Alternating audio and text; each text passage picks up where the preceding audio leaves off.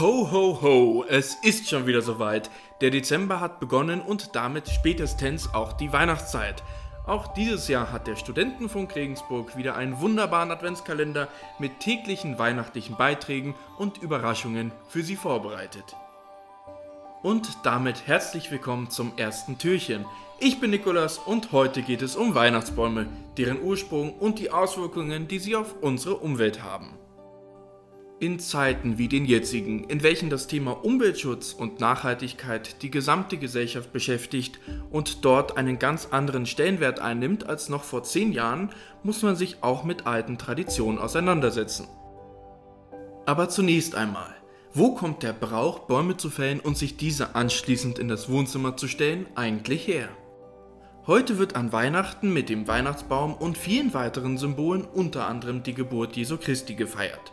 Da es sich bei Weihnachten um ein christliches Fest handelt, wäre es naheliegend anzunehmen, dass diese Tradition ebenfalls dem Christentum entspringt. Tatsächlich ließ sich bislang nicht eindeutig klären, wo der heutige geschmückte Weihnachtsbaum seinen Ursprung hat. Man geht davon aus, dass er auf mehrere unterschiedliche kulturelle Einflüsse zurückgeht.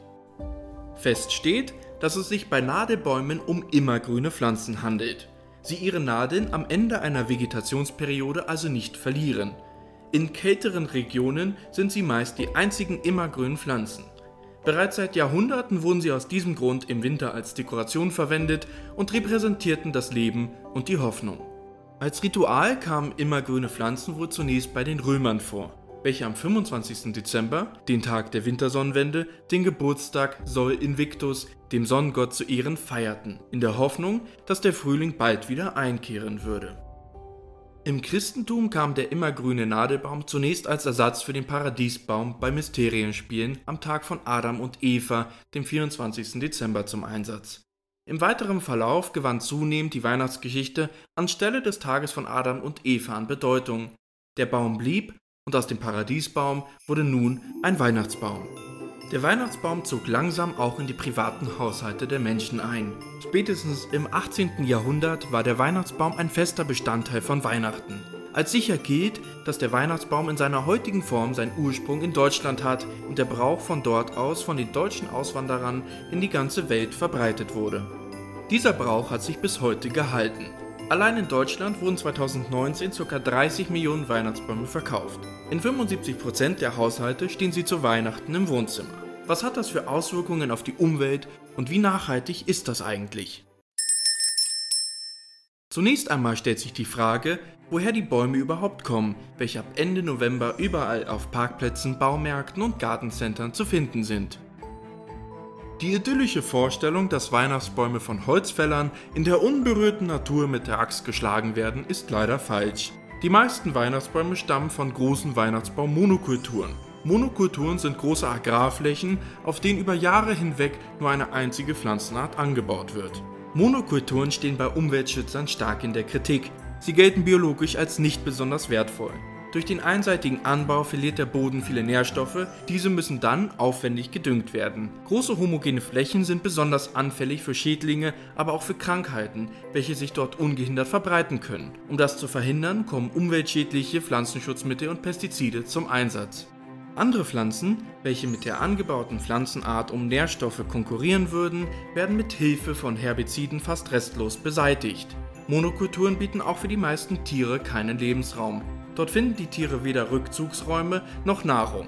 Die riesigen Plantagen nehmen zudem den Tieren ihren natürlichen Lebensraum weg. Monokulturen werden als eine der Hauptursachen für das Bienensterben angesehen. Und wie sieht es mit den Transportwegen aus? Hierbei kann man sagen, dass die Transportwege bei den meisten Weihnachtsbäumen relativ kurz sind. Die meisten Bäume, nämlich 90%, die hierzulande verkauft werden, stammen aus Deutschland, die restlichen 10% zum größten Teil aus der EU. Ist der Baum aber erst einmal im Haus, besteht die Gefahr, dass sich die bei der Aufzucht verwendeten Chemikalien im Haus verteilen und so auch direkt für den Menschen ein Gesundheitsrisiko darstellen können. Wie sieht es mit Alternativen aus? Seit vielen Jahren gibt es bereits Weihnachtsbäume aus Kunststoffen. Die Vorteile scheinen klar zu sein.